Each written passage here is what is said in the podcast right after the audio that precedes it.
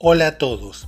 La primera palabra del día va dedicada al balón de oro al mejor futbolista que entregaron ayer.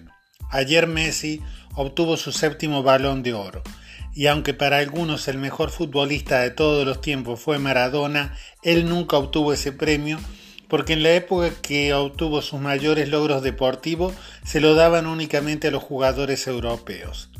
A pesar de eso, Maradona tenía dos balones de oro y uno terminó fundido y convertido en lingotes de oro. El primer balón de oro Maradona lo consiguió de la FIFA como el mejor jugador del Mundial México 86 y ese es el que terminó derretido. Después del Mundial Maradona llevó ese balón a Nápoles y lo puso a resguardo en el banco. Pero en 1989 la mafia asaltó el banco y varias cosas de Maradona y entre ellas su balón de oro desapareció. No se tuvo más noticias del balón hasta que en 2011 atraparon a un jefe de la mafia napolitana.